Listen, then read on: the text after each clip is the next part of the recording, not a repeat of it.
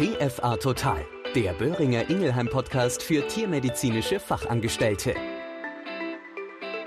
gemeinsames und vor allem langes Leben mit unseren Samtpfoten und Hundeschnauzen ist der Traum eines jeden Tierbesitzers, keine Frage. Damit dieses so gut wie möglich umgesetzt werden kann, sollte nach Möglichkeit jeder Vierbeiner geschützt und liebevoll groß werden. Geschützt bedeutet unter anderem auch, dass notwendige Impfungen unsere vierbeinigen Lieblinge vor gefährlichen Infektionskrankheiten im Ernstfall schützen können. Und die, die bereits über 18 und geimpft ist, bin ich, deine Claudia Schöning. Und ich freue mich wieder einmal sehr, dich heute durch dieses Podcast-Interview führen zu dürfen. An meiner Seite begrüße ich gleich die Kollegin und Tierärztin Frau Theresa Rehme. Frau Rehme ist als Tierärztin an der LMU München tätig und bringt heute etwas Licht in den dunklen Dschungel der Impfungen und Strategien. Die Kollegin Frau Theresa Rehme arbeitete im Rahmen ihrer Doktorarbeit an einer Studie zum Thema Ausbrüche von Felina Panleukopenie und Risikofaktoren bei Katzen in Tierheimen. Ziel der Studie war es, die Risikofaktoren für das Auftreten von Panleukopenie und für die Ausscheidung von Parvoviren im Kot bei Tierheimkatzen zu untersuchen. Die Ergebnisse sollen Tierheimen helfen, das Risiko für Panleukopenie-Ausbrüche in Zukunft zu minimieren und das Impf-, Hygiene-, Haltungs- und Infektionsmanagement im Ausbruchsfall zu optimieren. Hallo liebe Theresa und vielen Dank, dass du dir heute die Zeit genommen hast, mit mir das große Thema Impfungen unserer Kätzchen zu beleuchten. Vielen Dank, liebe Claudia, dass du mich heute eingeladen hast und ich bin gespannt auf unseren Podcast zum Thema der Katzenimpfung. Und ich mich erst, liebe Theresa. Theresa, die LMU München hat vor kurzem eine Umfrage unter den Katzentierhaltern gestartet, wie deren Impfverhalten aktuell ist. Also sprich, wie oft unsere Kätzchen geimpft werden und somit geschützt sind. Kannst du uns kurz erläutern, was ihr in dieser Umfrage explizit abgefragt habt und zu welchem Ergebnis ihr gekommen seid? Ja, das war eine wirklich sehr spannende Studie, die eine Arbeitsgruppe bei uns an der Klinik durchgeführt hat. Das Ziel war herauszufinden, ob Besitzer in Deutschland sich allgemein an Impfguidelines für Katzen halten und zum anderen herauszufinden, ob vielleicht spezielle Faktoren dann einen positiven oder negativen Einfluss auf das Impfverhalten der Katzenbesitzer haben und dadurch auf unseren Impfstatus der Katze. In der Umfrage wurden dann Fragen gestellt, zum Beispiel zu unterschiedlichen Haltungsbedingungen, zu Impfeinflüssen wie zum Beispiel Nebenwirkungen und zum Tierarztbesuch im Allgemeinen. Und dann kam tatsächlich raus, dass der Umfrage zufolge knapp 78 Prozent der deutschen Katzen korrekt geimpft waren. Das ist ein super Ergebnis, was uns zeigt, dass tatsächlich die Besitzer hierzulande erfreulicherweise eine sehr hohe Impfcompliance für ihre Katzen haben. Den höchsten positiven Einfluss hatte auf äh, die Impfung der Faktor Reisen, also ist die Katze mit dem Besitzer verreist, und der Faktor Besuch einer Katzenausstellung. Das bedeutet, diese Besitzer waren besonders gut aufgeklärt und vorbereitet fürs Reisen und die Katzenausstellung. Und einen negativen Einfluss hatten zum Beispiel lange Wartezeiten beim Tierarzt, ein hohes Alter der Katze und auch das Einfangen und der Stress vor und während dem Tierarztbesuch. Das heißt, hier ist also Verbesserungspotenzial in den Tierarztpraxen, dass man die Wartezeit so gering wie möglich hält für Katzen, dass man vor allen Dingen Besitzer alter Katzen individuell berät zu den Impfungen und dass ein katzenfreundliches Handling in den Tierarztpraxen besonders wichtig ist. Mhm.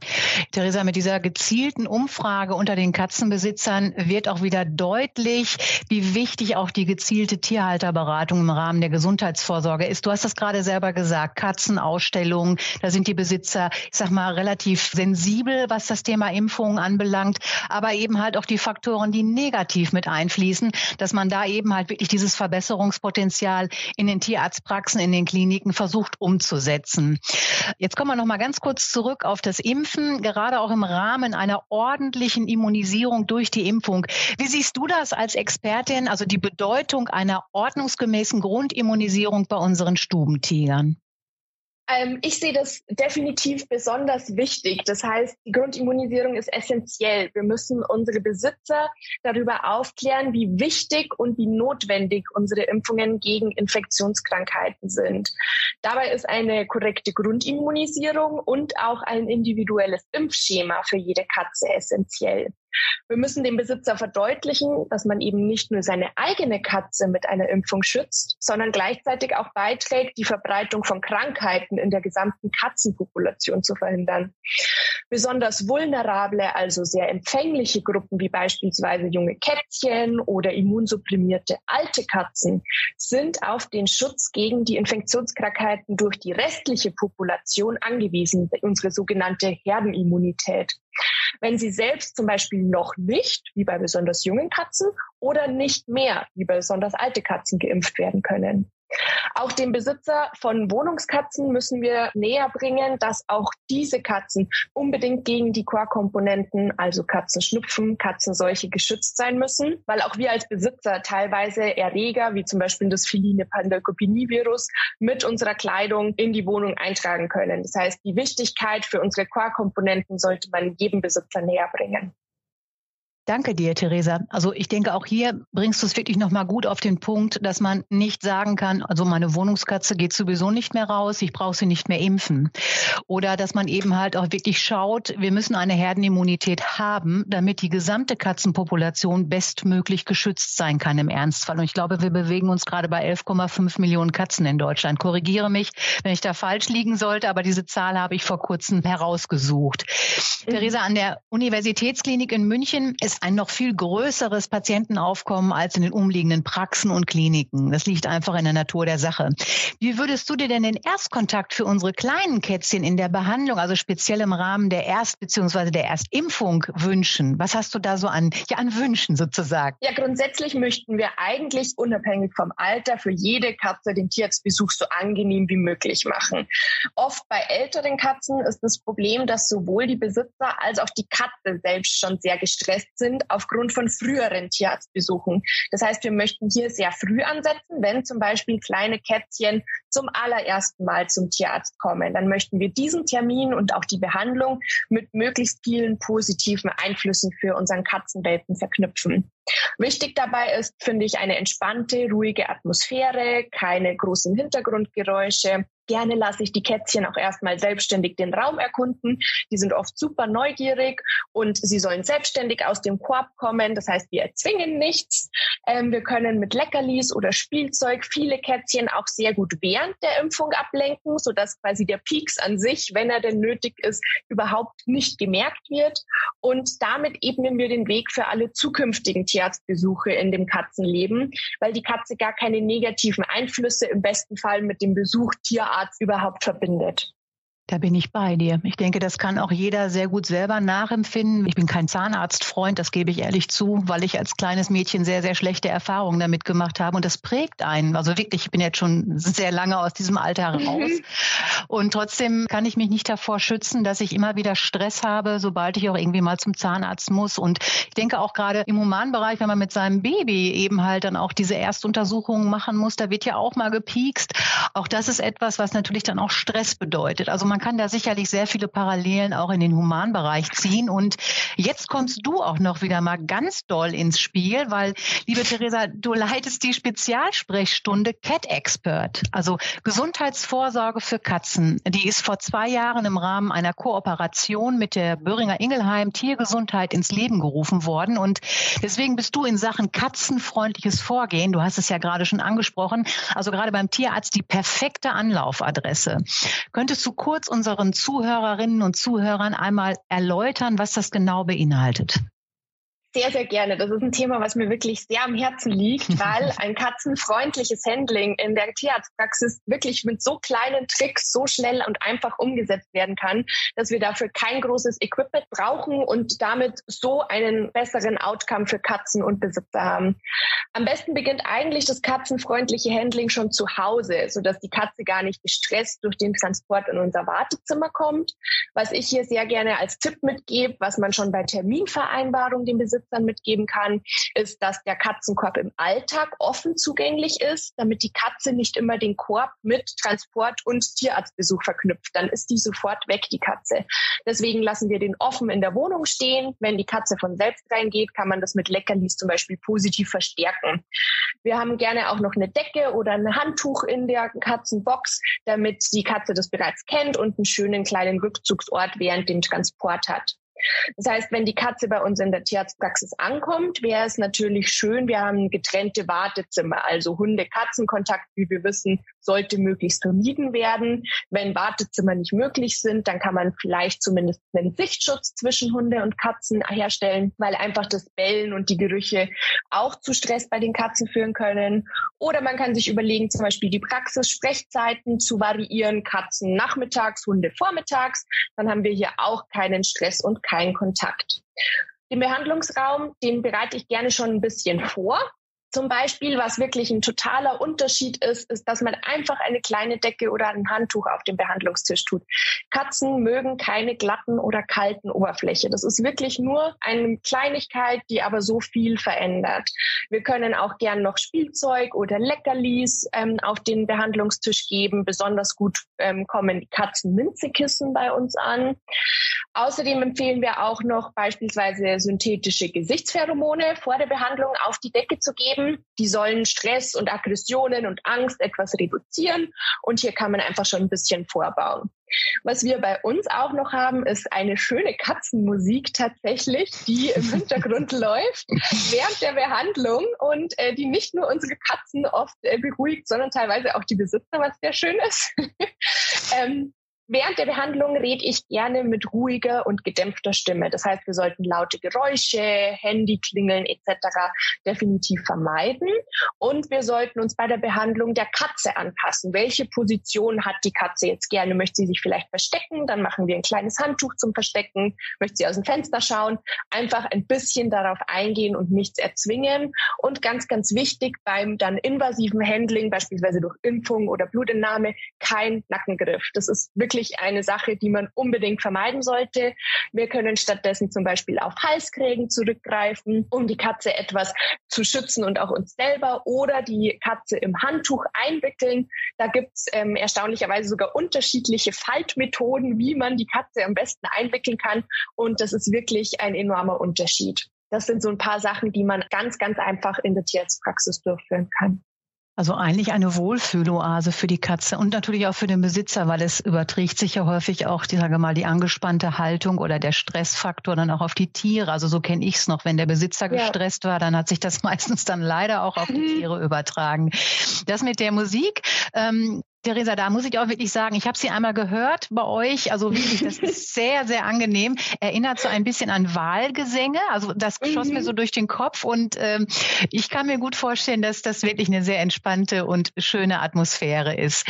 Theresa, lass uns bitte noch einmal kurz den Blick auf die maternalen Antikörper werfen. Diese werden ja durch die Muttermilch, also das Kolostrum, direkt nach der Geburt bestenfalls direkt an die Kätzchen weitergegeben. Somit sind die Kätzchen für ein bestimmtes Zeit Zeitfenster durch das Muttertier geschützt, keine Frage.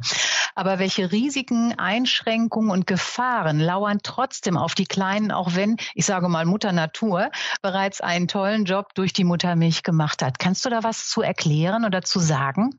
Ja, genau richtig. Also maternale Antikörper sind natürlich etwas Tolles. Und zwar ist es so, wenn die Katzenwelpen von immunkompetenten, gesunden Muttertieren direkt nach der Geburt gesäugt werden, werden maternale Antikörper weitergegeben. Das nennt man auch die sogenannte laktogene Immunität. Dabei steigen dann nach ungefähr 24 Stunden nach dem ersten Säugen die Antikörpertiter der Katzenwelpen fast auf einen ähnlichen Titer wie des Muttertiers an. Aber hier lauern schon die ersten Gefahren, wenn zum Beispiel die Katzenwelpen nicht rechtzeitig gesäugt werden. Das heißt, wir müssen innerhalb der ersten 12 bis 16 Lebensstunden unbedingt erzwingen, sozusagen, dass die Katzenwelpen gesäugt werden, damit überhaupt noch die maternalen Antikörper resorbiert werden können. Eine weitere Gefahr lauert darin, wenn das Muttertier selbst gar nicht oder nicht ausreichend immunisiert ist. Das bedeutet, dann sind sowohl die Katzenwelpen als auch das Muttertier anfällig für eine Infektion. Die Kolostrumaufnahme kann auch innerhalb eines Wurfes stark variieren in Menge und Frequenz. Das bedeutet, ein starker Welpe, der viel gesäugt wird, hat möglicherweise einen anderen Antikörpertiter als ein schwächerer Welpe, der nicht so viel Muttermilch aufnimmt. Und dann besteht die größte Gefahr tatsächlich darin, bei unvollständig oder ungeimpften Katzenwelpen, wenn unsere maternalen Antikörper unter dem protektiven Titer abfallen, diese aber trotzdem noch mit unserem Impfantigen interferieren und das damit neutralisieren. Das bedeutet, unsere Impfung war damit wirkungslos und der Welpe ist dann besonders anfällig für eine Infektion. Bei den meisten Katzenwelpen fallen diese maternalen Antikörper zwischen der achten bis zwölften Lebenswoche ab. Aber Studien haben gezeigt, dass die Antikörper teilweise noch viel länger mit der Impfung interferieren können. Und wir impfen deswegen bis zur 20. Lebenswoche. Mhm. Deswegen ja auch das Schema, was von euch ja auch dem oder von den Kolleginnen und Kollegen der STIKO-Wett eben halt so ausgesprochen und empfohlen wird. Theresa, damit sind wir auch schon direkt in das Thema eingestiegen. Wie sollte geimpft werden und vor allem in welchen Abständen sollte geimpft werden und wogegen sollten die Kätzchen geschützt sein? Ich denke, das ist etwas, was unsere Zuhörerinnen und Zuhörer auch wirklich sehr interessiert, äh, was gerade wirklich relevant ist, also sprich Core- und Non-Core-Impfungen. Ja, grundsätzlich ist dabei unsere Devise mehr Tiere impfen, das einzelne Tier aber nur so oft wie nötig impfen. Das bedeutet zunächst zur Frage, was sollte überhaupt unsere Katze geschützt sein? Da haben wir eben, wie du gesagt hast, sogenannte Core- und Non-Core-Komponenten. Gegen die Core-Komponente sollte jede Katze zu jedem Zeitpunkt ihres Lebens geschützt sein, egal woher sie kommt oder wie sie gehalten wird. Die Non-Core-Komponenten sollten Katzen mit speziellen Haltungsbedingungen geimpft werden, zum Beispiel Freigänger oder reisende Katzen oder ein besonders hoher Infektionsdruck vorliegt in Problembeständen oder Tierheimen. Zu den Core-Komponenten gehört die Impfung gegen drei Erreger. Das kennen die meisten. Das ist das feline Panleukopenie-Virus, FPV. Das ist die sogenannte Katzenseuche. Und dann noch die zwei Katzenschnupfenerreger, felines Herpesvirus, FHV und felines Calici-Virus, FCV. Die sind den meisten auch bekannt unter RTP-Impfstoffen. Das heißt, es ist ein Dreifachimpfstoff. Hier empfehlen wir den Start der Grundimmunisierung bei normalen Welpen, die vom Muttertier gesäugt wurden, mit acht Wochen. Und danach sollte die Impfung alle drei bis vier Wochen bis zu einem Alter von 20 Wochen wiederholt werden. Da erfolgt dann der Booster nach einem Jahr und die Wiederholungsimpfungen sind je nach Erreger alle drei Jahre oder sogar später je nach Antikörpertiterlage notwendig.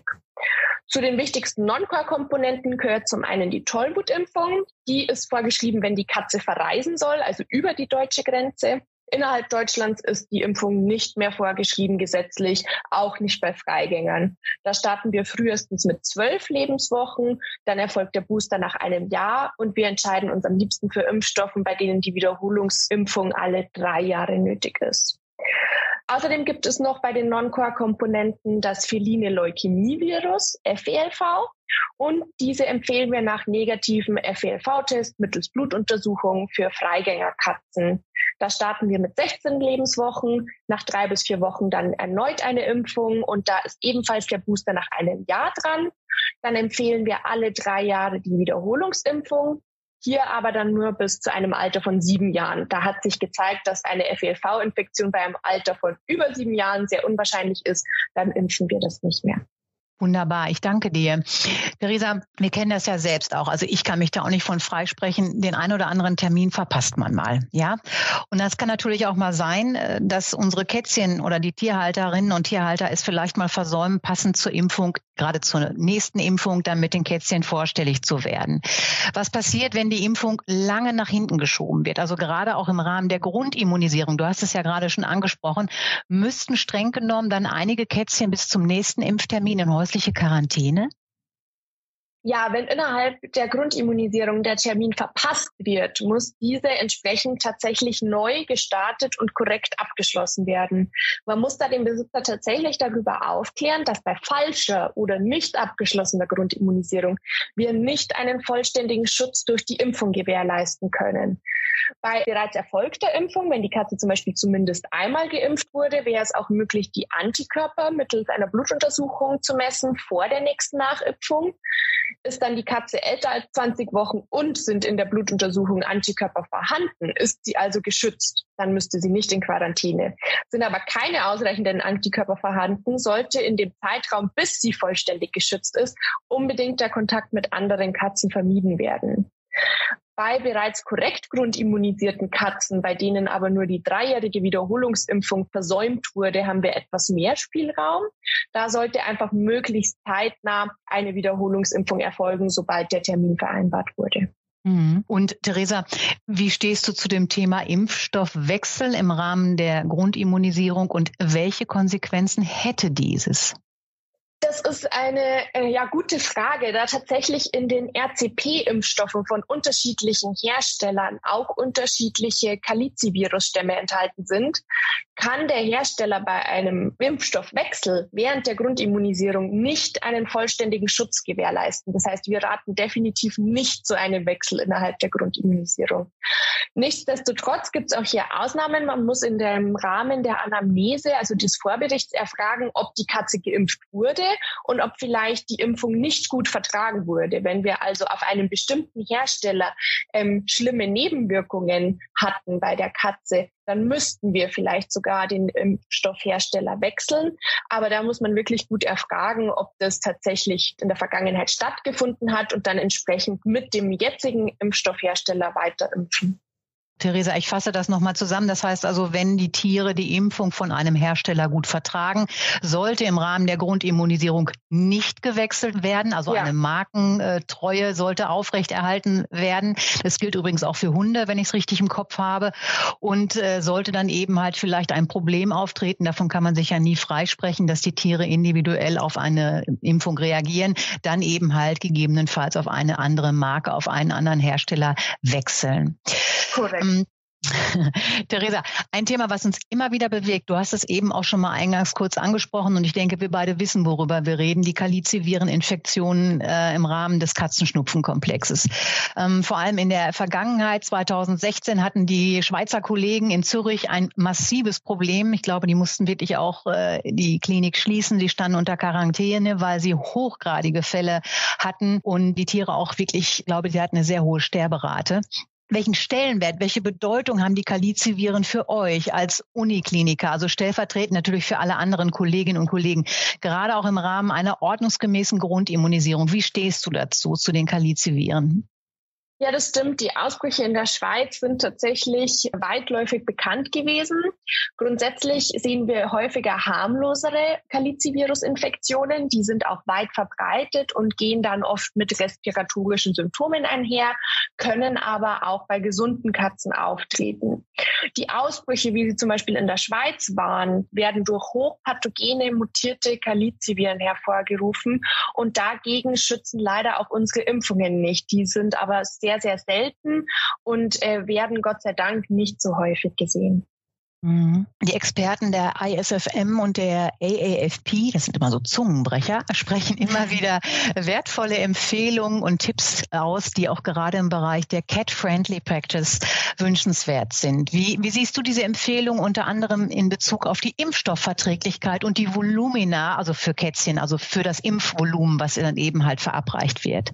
Genau, wir haben ja vorhin schon über das katzenfreundliche Handling in der Praxis gesprochen und dabei gibt es jetzt auch noch Expertentipps beim Impfvorgang an sich und dazu gehört unter anderem die Prophylaxe gegen das feline Injektionsstellen assoziierte Sarkom. Auch sehr langes Wort, viele kennen es unter FIS. auch hier können wir mit ein paar kleinen Vorkehrungen das Risiko für FIS deutlich minimieren. Dazu gehört als allererstes, dass wir nur adjuvantienfreie Impfstoffe benutzen sollten da hier bekannt ist, dass Impfstoffe mit Adjuvantien das Risiko für FIS erhöhen.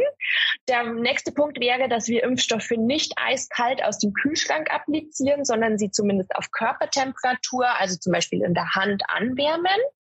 Und als letzte wichtige Vorkehrung ist noch die richtige Injektionsstelle zu nennen. Die richtige Injektionsstelle verhindert zwar nicht die Entstehung von FIS, aber führt zu deutlich besseren Therapiemöglichkeiten bei Entfernung. Was ich ein absolutes No-Go finde, ist die Impfung im Nacken heutzutage. Das ist mhm. definitiv nicht mehr zeitgemäß und sollte nicht so erfolgen. Wir empfehlen eine Impfung subkutan im seitlichen Flankenbereich. Auch noch möglich ist eine Impfung in den Unterschenkel oder tatsächlich in den Schwanz.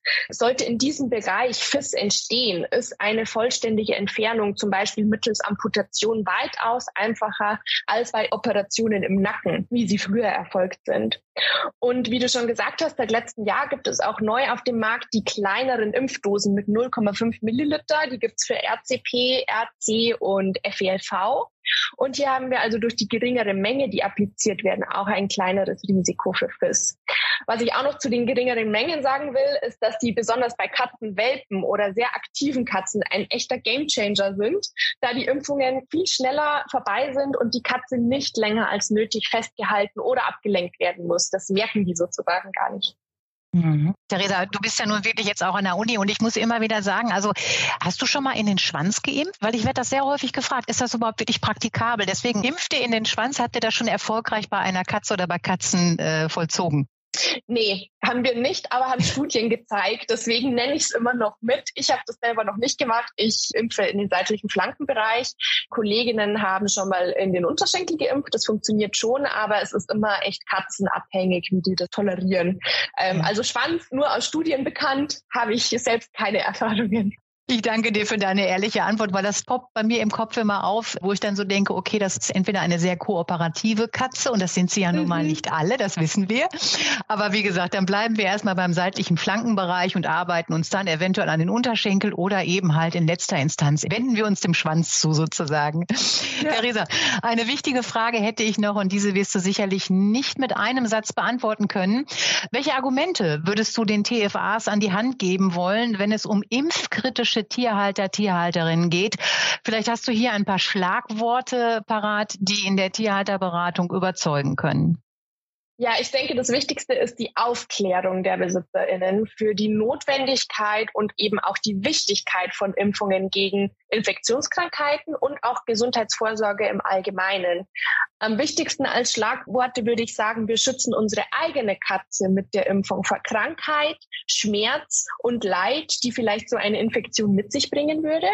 Somit haben wir ein langes, gesundes und zufriedenes Leben gemeinsam mit unserer Katze. Und zusätzlich können wir durch die Impfung Epidemien und Krankheitsausbrüche in unserer Katzenpopulation verhindern. Das heißt, wir schützen nicht nur unser eigenes Tier, sondern können auch noch etwas für andere Tiere tun das Thema Tierschutz äh, schießt mir gerade durch den Kopf. Das ist so das, was eben ganz weit oben steht. Und dazu gehört halt eben auch ein gutes Impfmanagement. Damit wären wir wieder mal am Ende eines tollen und sehr aufschlussreichen Interviews angelangt. Theresa, ich danke dir ganz, ganz herzlich für deine Zeit und für diese tollen Antworten, die ich denke, du hast sehr viel Licht ins Dunkel des Impfdschungels gebracht. Ja, vielen Dank dir, liebe Claudia, für das nette Gespräch. Und ich habe mich gefreut, beim Podcast mitzumachen. Bin gespannt, wie das bei den Tierarzthelferinnen und Helfern dann auch ankommt. Wir werden es an dich zurückspiegeln.